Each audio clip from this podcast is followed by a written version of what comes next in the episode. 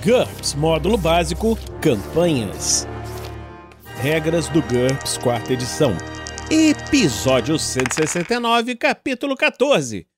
Drogas viciantes. Uma produção RPG Next.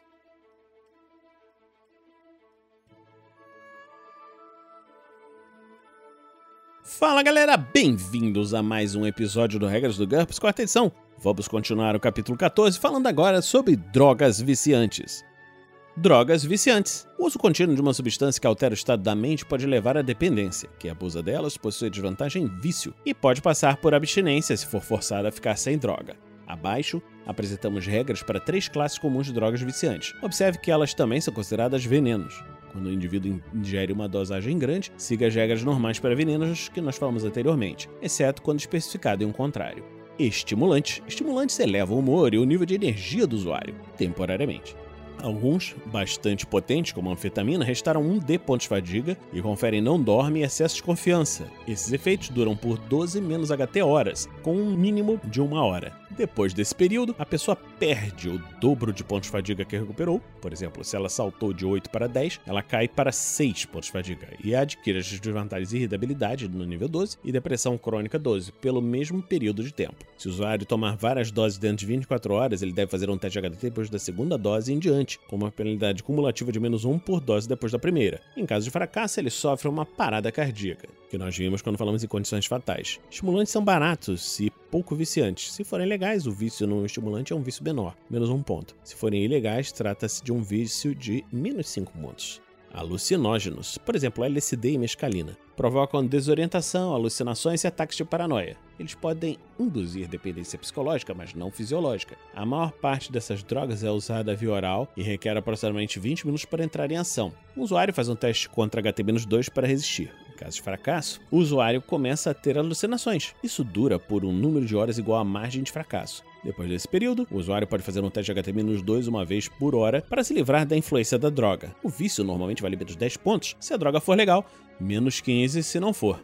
Depressivas. As drogas depressivas induzem sonolência, lassidão e, em grandes doses, insensibilidade. Todas oferecem um teste HT para resistir. Assim como acontece com qualquer veneno, uma dose grande incorre em penalidades. Veja a dosagem. Doses maciças também podem levar a uma overdose, que nós vamos falar em breve. Algumas das drogas depressivas mais usadas são sedativos, Nessa categoria se encontram as drogas que auxiliam no sono, drogas para ansiedade e muitas drogas psiquiátricas. Um sedativo comum é tomado via oral e demora 20 minutos para fazer efeito. Um usuário faz um teste HT-2 para resistir. Em caso de fracasso, ele fica sonolento, durante um número de horas igual à margem de fracasso. Usuários constantes precisam de doses cada vez maiores para produzir o mesmo efeito, aumentando o risco de overdose. Os sedativos são baratos e altamente viciantes. Se o usuário puder adquiri-los legalmente, trata-se de um vício de menos 5 pontos. Caso contrário, trata-se de um vício de menos 10 pontos. Analgésicos. Analgésicos potentes como a morfina são usados para tratar dores crônicas ou cirúrgicas. O abuso é frequentemente o resultado inesperado do uso legítimo. Tomado via oral, há um retardo de 20 minutos. Injetado, não há nenhum retardo. O usuário faz o teste de HT-4 para existir. Caso de fracasso, o usuário adquire as vantagens hipoalgia e fleuma, e a desvantagem preguiça, além de sentir euforia. Todos os efeitos duram um número de horas igual à margem de fracasso. Analgésicos fortes o bastante para produzir esses efeitos são caros e totalmente viciantes. O vício vale menos 15 pontos se a droga for legal e menos 20 se não for. Heroína. Esse derivado do ópio da morfina possui poucos usos legítimos. Ela é normalmente injetada. Nesse caso, não há retardo. O usuário faz o teste contra HT-4 para existir. Em caso de fracasso, ele fica incapacitado por um número de horas igual à margem de fracasso. Trate isso como um êxtase. Além do risco comum de overdose, sempre há a chance da heroína ter sido batizada com qualquer complemento tóxico. Os efeitos ficam a critério do mestre. A heroína é muito cara, incapacitante, totalmente viciante e ilegal. O vício em heroína é uma desvantagem de menos 40 pontos. Desintoxicação. Use as regras a seguir quando o personagem estiver tentando se livrar de um vício, seja de forma voluntária ou porque ele está falido, preso ou em um lugar onde a droga não está à disposição. A desintoxicação é um processo doloroso que requer uma série de testes de desintoxicação diários. Normalmente são necessários 14 sucessos para se livrar do hábito, portanto, pelo menos duas semanas, mas o mestre pode variar esse prazo.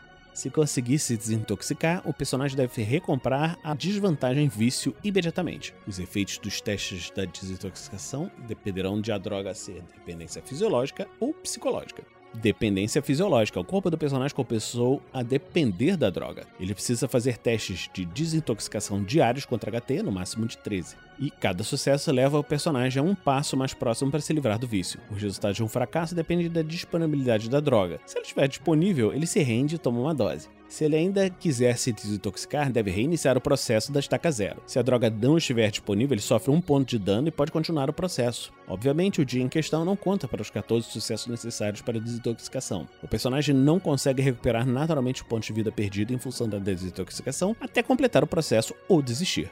Dependência psicológica. O personagem se convenceu de que não consegue viver sem a droga. Ele precisa fazer testes de desintoxicação contra a vontade, máximo de 13. Usa as mesmas regras para dependência fisiológica, exceto que se ele fracassar num teste e a droga não estiver disponível, o personagem não sofre dano. Em vez disso, ele adquire uma peculiaridade relacionada às drogas escolhida pelo mestre. Essas peculiaridades somem se ele se render e tomar uma dose da droga. Nesse caso, ele também precisa reiniciar o processo de desintoxicação. Se ele não se render, essas peculiaridades podem escalar progressivamente ao nível de desvantagens mentais mais graves. Se alcançar 14 sucessos em teste de vantagem, o personagem se desintoxica, mas deve fazer um teste de vontade final. Em caso de fracasso nesse último teste, ele mantém todas as peculiaridades ou desvantagens contraídas ao longo do processo.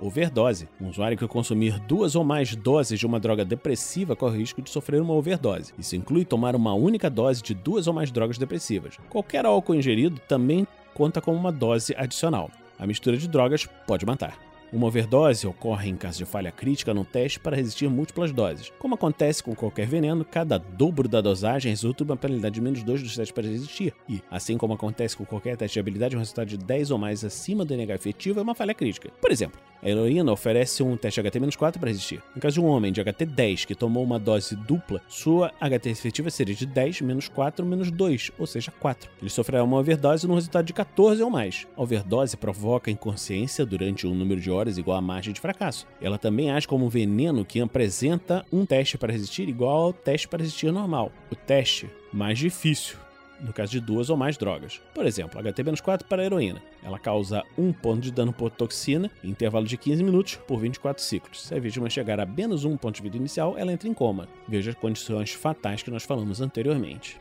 Então, terminamos por aqui mais esse episódio do Resto do GURPS, quarta edição. Esperamos que você esteja gostando dessa série. Se você estiver gostando dessa série, considere nos apadrinhar em picpay.me barra rpgnext ou em www.padrim.com.br barra rpgnext. Então, a gente vai terminando esse episódio por aqui e a gente se encontra na próxima semana aqui no RPG Next.